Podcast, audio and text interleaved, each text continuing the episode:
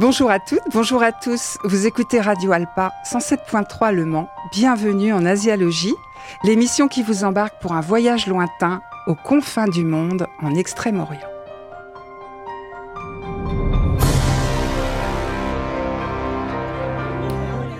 À la technique, mon compagnon de voyage Didier. Bonjour Didier. Bonjour Corinne. Alors, tu es prêt à reprendre le rôle de l'archéologue le plus célèbre du monde? Après, je sais pas, mais je vais tenter, oui. Est-ce que tu es prêt à découvrir la Cave Fashion? Alors ça, oui, je suis assez curieux, même si je ne connais pas bien. Donc oui, je suis assez curieux de ça. Oui, tu voudrais savoir si, si tu as, sans le savoir, adopté la Cave Fashion. Ouais, alors je doute, mais oui, on va voir. Ah, tu, on sait jamais. Ah, hein. on sait-on sait jamais. jamais. Mais bon, je vais être prudent quand même par rapport à ça. Voilà, donc tu vas, re- tu vas nous surprendre, Didier. Tu vas nous parler de quoi? Alors je vais essayer de vous parler du roi et du tombeau du roi Qin euh, pour vous en donner un petit peu plus sur ce mausolée et ce tombeau de ce roi un petit peu mégalomane. Voilà, donc euh, cette semaine, avec l'histoire de l'empereur Qin, Asialogie, chères auditrices et chers auditeurs, Asialogie va peut-être vous effrayer un peu. Mais on a un remède, la soi-disant futilité, ce qui ne nous fera pas de mal après avoir parlé de ce roi plutôt cruel. On va donc explorer le street style coréen et Didier va savoir, après l'émission, si il est dans les codes ou pas. Je regarderai ma garde-robe, oui. Voilà, tu vas pouvoir peut-être faire un peu de tri. Mais d'abord, je vais donc vous conter l'histoire du roi qui s'appelait d'abord Cheng, roi de l'état de Qin à partir de 247 avant Jésus-Christ. Ce roi, devenu le premier empereur de Chine, c'est le célèbre Qing Shi Huang. Il est devenu célèbre parce qu'il a combattu et unifié les royaumes combattants pour fonder le premier empire, l'empire Qin, à qui il a donné son nom, du moins pour la majorité du monde. Et oui, le nom de la Chine vient de lui.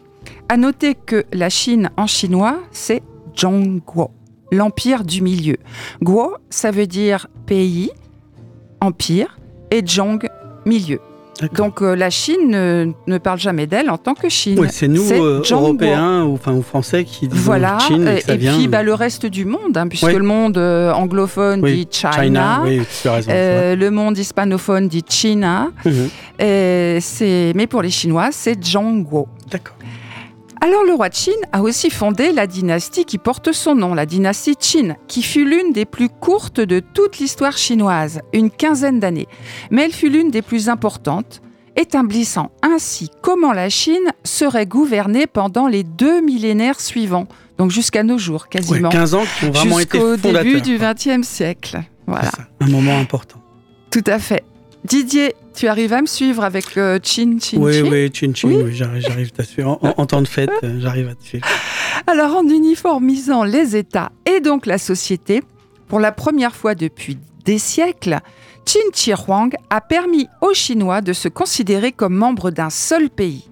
Pays qui géographiquement n'était alors pas très différent de la Chine d'aujourd'hui. Vous l'imaginez, hein, la Chine, c'est grand, mais en fait, elle était quasiment identique. Ouais. Il y a 2500 ans à aujourd'hui. Oui, c'est ça. C'est par les armes qu'il a pu consolider et étendre son pouvoir. La noblesse a été dépouillée de son contrôle et de son autorité au profit de fonctionnaires civils et militaires comme gouverneurs de province. D'accord, le même process que d'habitude, quoi. Souvent, en tout cas. Donc, on peut qualifier Qin Shi Huang de despote éclairé. Il a normalisé l'écriture, indispensable pour surmon- surmonter les, bar- les barrières culturelles entre les provinces. Il a également normalisé les systèmes de monnaie, de poids et de mesure, standardisé l'écartement des essieux des chars et procédé au recensement de son peuple. Ça- alors moi, euh, euh, moi, je suis moins calé que toi, mais moi, ça me rappelle un Européen, un empereur de chez nous qui a normalisé un tas de choses qui euh, régissent encore notre vie aujourd'hui. Euh, Napoléon, c'était un peu le despote euh, euh, identique. Oui, un entre guillemets, éclairé, un raccourci, on est d'accord, mais ça me fait penser à ça, moi. Voilà, donc Qin Shi Huang a laissé beaucoup de choses à la Chine comme Napoléon, sauf que c'était il y a beaucoup plus, longtemps. oui, c'est ça. Donc il a aussi mis en place des systèmes postaux, des systèmes d'irrigation élaborés et il a construit de grandes routes. En revanche, il n'a pas fait que des choses bien, Oui, Huang. Il a fortement découragé la philosophie, en particulier le confucianisme. Figurez-vous qu'il a enterré vivant 460 savants confucéens et brûlé beaucoup de leurs écrits, ainsi que de nombreux textes historiques qui ne le concernaient pas.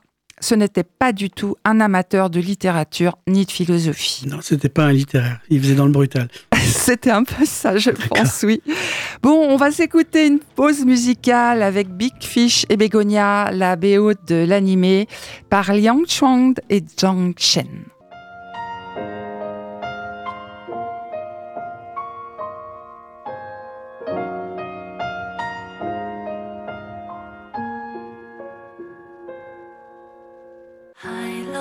声将夜幕深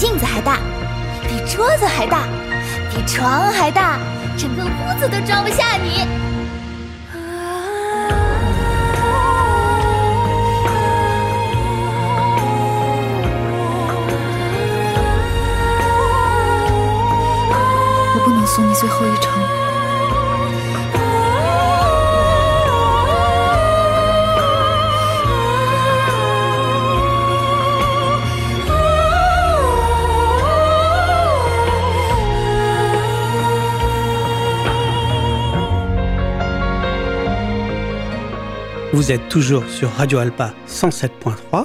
Vous écoutez Asialogie. Avec Corinne, on va repartir sur des aventures du roi Qin. Alors, qu'est-ce qu'il a fait d'autre sur roi Qin Mais La Grande Muraille, Didier. Ah, effectivement, c'est pas un point de détail. Ce n'est pas. Oui, non, c'est pas du tout un point de détail. Il paraît qu'on la voit de la Lune, mais je pense que c'est une légende un peu. Ah, hein. euh, je sais pas. En tout cas, nos astronautes sur les, ils font des jolies photos. Moi qui adore ça, et, et on voit, on peut très très bien voir la, muraille en photo. Tu crois? En tout cas, de la station euh, orbitale. Oui. Bon, on vérifiera quand même. Ok.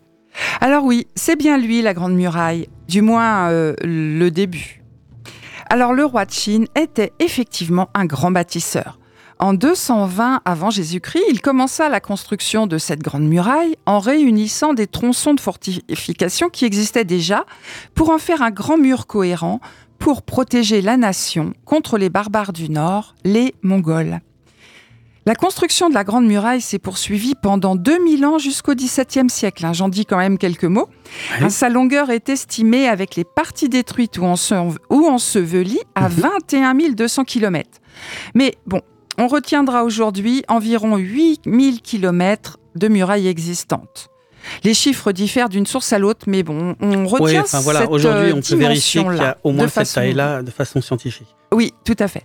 Alors imaginez, chères auditrices et auditeurs, des centaines de milliers de travailleurs et d'esclaves ont été utilisés pour la construction de cette muraille au fil du temps, dont des milliers d'entre eux écrasés sous les énormes rochers servant de soubassement. C'est une époque très difficile pour les travailleurs. C'est ça. Le mur mesurait déjà environ 2400 km de long à l'époque de Qin Shi Huang et était assez large pour que six chevaux alignés puissent galoper dessus. Ah, impressionnant. Oui, c'est ce qu'on voit d'ailleurs aujourd'hui quand on va visiter la Grande Muraille. Hein. C'est large, large. Il y avait même une pub où il y avait une voiture, je ne sais plus, une pub qui faisait rêver quand même. pas dire, mais c'est rare que les pubs fassent rêver autant. Enfin, en tout cas moi. Alors, mais les techniques brutales et la tyrannie de Qing Shi Huang, ce premier empereur, ont suscité la résistance du peuple et à sa mort, en septembre 210 avant Jésus-Christ, la Chine va plonger dans une guerre civile. En 207 avant Jésus-Christ, le fils de Qin Shi Huang est tué et la dynastie s'effondrera entièrement. Ce sera la dynastie Han avec le confucianisme d'État qui prendra la suite. Mais c'est une autre histoire. C'est ça. Et maintenant, Didier, c'est toi qui, que tu interviens en tant que célèbre archéologue. Ouais, enfin, je vais intervenir. Tu vas nous parler de la mort de Qing Shi Huang et de son tombeau. Oui, oui, sa mort est assez particulière. Puis son tombeau, euh, il est formidable, il est tout autant particulier, euh, au sens propre du terme. Hein. Il fait peur par sa grandeur. Alors, euh, Qin, le roi Qin était paranoïaque à l'idée de sa mort. Et grâce à cela, bah, il a pu suivre à de nombreuses tentatives, survivre pardon, à de nombreuses tentatives d'assassinat. Là-dessus, il y a un très très beau film de Jiang, héros. Euh, donc, Yimou Oui, pardon. On vous fait profiter euh, tout, à, tout à l'heure un peu en bruit de son derrière de la BO de héros, un très très joli film qu'on vous conseille de, de regarder. Euh, il est parvenu depuis, il a été obsédé par l'immortalité. Il a employé de nombreux alchimistes, des sorciers, pour élaborer des élixirs de longue vie. Ironiquement, bah, il finit par mourir à 49 ans empoisonné. Eh oui, alors qu'il buvait régulièrement une potion d'immortalité. Du vin mélangé à du miel et à du mercure. C'est pas étonnant Didier hein, ah, qu'il soit mort empoisonné. Je suis pas sûr que nos pharmaciens d'aujourd'hui euh, nous délivreraient ce genre de potion pour aller plus loin dans la vie. quoi. L'immortalité, je la vois pas avec du mercure. quoi. oui, d'autant plus qu'on a même supprimé les thermomètres à cause du mercure. Ah oui, oui, on sait très bien que c'est pas bon. C'est pas bon pour la santé. c'est clair pour tout le monde. Bon, bon, voilà, c'était c'était les croyances de, du moment. Euh, et là, on arrive à l'histoire de son tombeau avec ces fameux guerriers de terre cuite. Euh, L'autre euh, projet de construction impressionnant du, impressionnant pardon, du roi Qin, euh, c'est bah, cet immense tombeau euh, qui se situe près de la ville de Jian, euh, où, il a voulu être enterré. Alors cette tombe, elle est gigantesque. Hein. Elle aurait été bâtie par 700 000 ouvriers, encore une fois, pendant 38 ans. Donc il, il, a quand même bien précédé sa mort pour préparer tout ça, ce qui prouve qu'il a été tout au long de sa vie vraiment obsédé par sa propre mort. Euh, le tombeau a été rempli de 8000 soldats. Alors des soldats terre cuite, grandeur nature. Ils sont tous différents. Ils sont destinés à garder euh, l'empereur dans l'au-delà. Alors ces statues de terre cuite sont vraiment magnifiques. Elles sont en taille euh, réelle. Elles étaient peintes. Enfin, on a des traces qui permettent de le dire. Enfin, c'était un travail monstrueux. Cette armée de terre cuite, elle a été découverte en mars 1974, je vais y arriver, pardon, par des fermiers creuser un puits. Tout ça a dû leur faire tout drôle quand même aux fermiers. Sûrement, ça doit être surprenant. C'est, ça doit être euh, une décharge d'adrénaline pas croyable. Ah, je pense, oui, découvrir ce genre de choses, c'est certain. Surtout qu'ils ne se rendaient pas compte de ce qu'ils avaient découvert et de l'ampleur de, ce mausolée. Quoi. Tout à fait. Bon, bah, pour l'instant, je dirais, tout me semble presque normal. Oui, à part donc sa taille et sa, grandeur. Euh, mais alors ce mausolée, en fait, euh, quand même, tout n'est pas si simple, n'a jamais été entièrement exploré. Euh, pour cause, il y a un texte antique qui avertit les archéologues de pièges mortels enfermés avec l'empereur. Oui.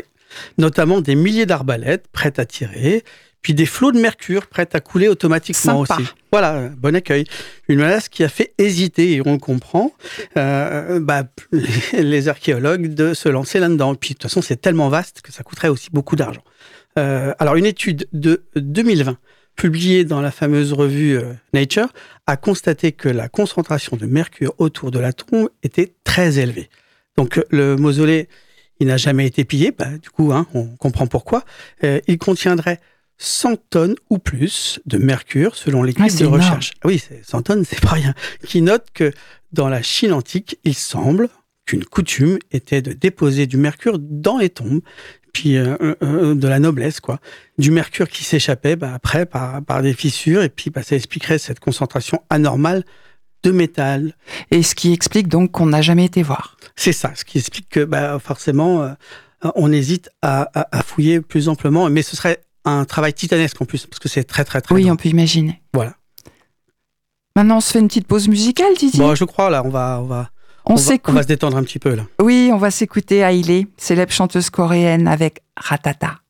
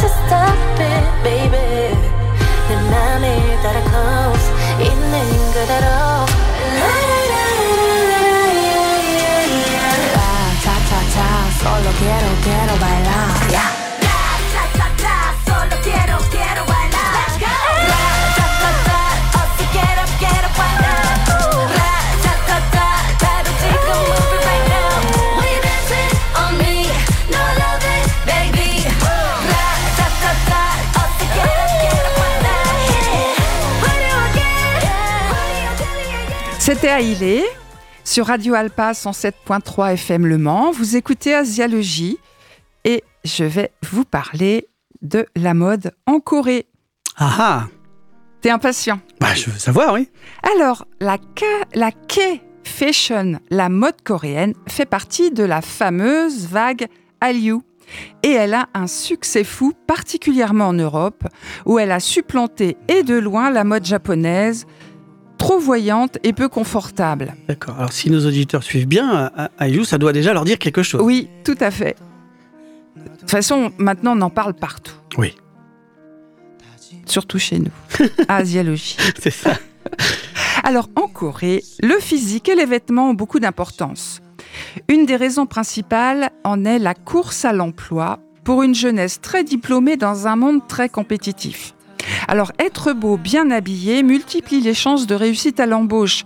Alors, euh, oui, je préciserai, à l'opposé de l'Amérique latine, du Brésil en particulier, où euh, la beauté est absolument nécessaire, mais c'est pas du tout pour trouver un emploi, c'est pour trouver une femme ou un mari. D'accord. Donc là, on est, dans des, on est vraiment dans des systèmes de valeurs qui sont quand même euh, très différents. Ok, mais alors, euh, comme euh, en Amérique latine, euh, chirurgie esthétique ou pas chirurgie oui, esthétique chirurgie esthétique en Corée. Alors bien sûr, hein, il y a le débridage des yeux, mais bon, on reparlera de tout ça une autre fois.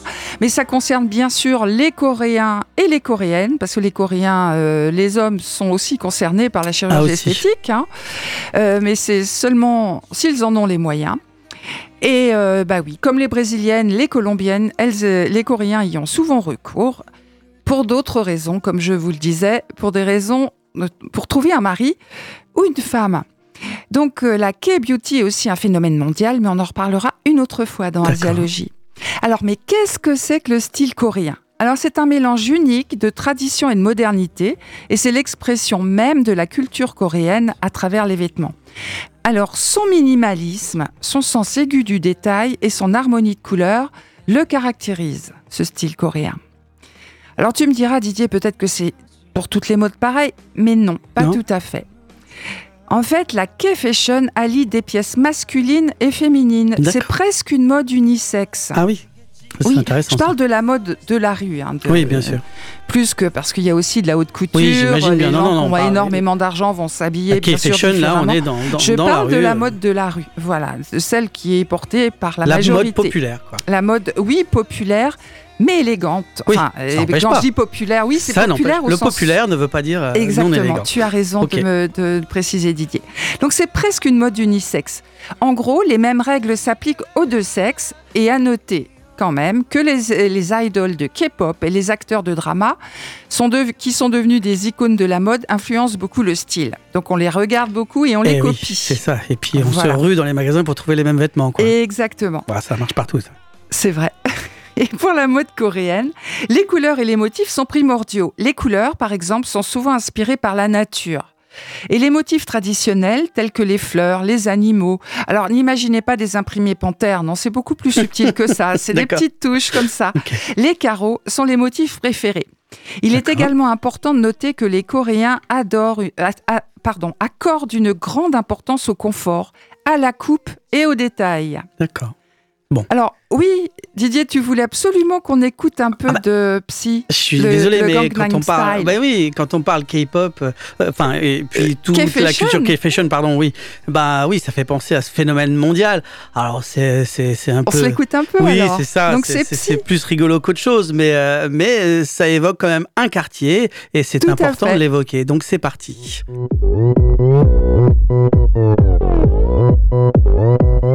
오빤 강남스타일. 강남스타일. 낮에는 따사로운 인간적인 여자. 커피 한 잔에 여유를 아는 품격 있는 여자. 밤이 오면 심장이 뜨거워지는 여자. 그런 반전 있는 여자. 너는 선어해. 낮에는 너만큼 따사로운 그런 선어해 식기도 전에 원샷 때리는 선어해 밤이 오면 심장이 터져버리는 선어해 그런 선어해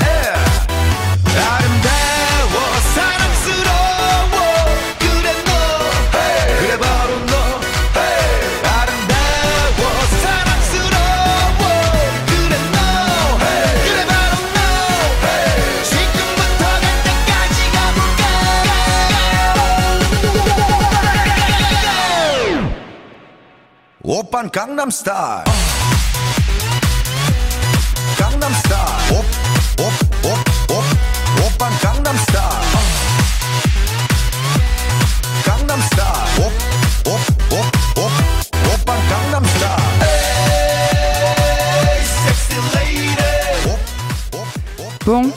Je suis sûre que Psy sur Radio Alpa 107.3 FM Le Mans, c'est pas tous les jours. Et je, je pense aussi. Et c'est sur Bah, c'est un phénomène mondial quand même. que- Oui, Vous pouvez pas passer à côté en oui, même temps. Phénomène mondial, Didier, tout à fait. Un milliard de vues sur YouTube quand même. Oui, c'est ça. C'est énorme, énorme, énorme. Alors, il a bien sûr sa statue, hein, à Gangnam, hein, du moins les mains, Oui. les mains de le Psy. fameux qu'on retrouve dans Voilà, le- qu'on trouve devant dans le- euh, dans le, le clip, grand quoi. centre commercial qui s'appelle le Coex à Gangnam. D'accord. Alors, le, ga- le Gangnam Style, selon Psy, les paroles de sa chanson, c'est en fait être cool, se payer un café en terrasse avec sa chérie ou son chéri, se, sen- se sentir libre et se balader dans Gangnam, le quartier le, le plus cher de. Séoul. Voilà. Quartier de la mode, où toutes les maisons des grands couturiers et de luxe pullulent. Oui, enfin, comme on a tous dans les grandes, grandes villes, euh, le fameux quartier euh, avec une concentration de magasins de luxe et tout ça, quoi. Voilà, sauf que là, c'est vraiment super beau. Tous les magasins sont des œuvres d'architectes. Moi, vous, vous auditeur, célèbres. vous voyez pas, mais là, je vois les yeux qui brillent de Corinne. hein. Bon, je préfère un autre quartier de D'accord, ok. Séoul. Mais bon. Alors oui, il répète souvent une phrase, hein, il dit Oppa à le Gangnam Style. oui. Ça veut dire Oppa, ça veut dire euh, le grand frère, ça veut dire aussi le chéri, le copain. D'accord. Et voilà, et il frime quoi, un petit peu. Ah, ça, pour le frimer. Oppa. Là, là-dessus, ça, j'avais compris. euh, pas besoin de traduction.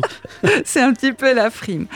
Alors, beaucoup de stylistes sont inspirés par la tenue traditionnelle coréenne qui s'appelle le hanbok, qui est toujours portée pour les grandes occasions. Donc, il y a des très beaux magasins de hanbok euh, dans toute la Corée où on peut s'acheter euh, des hanbok. Ouais, c'est très la- joli. c'est très très beau, Ouais, franchement. moi, j'y suis sensible, je trouve ça très très joli.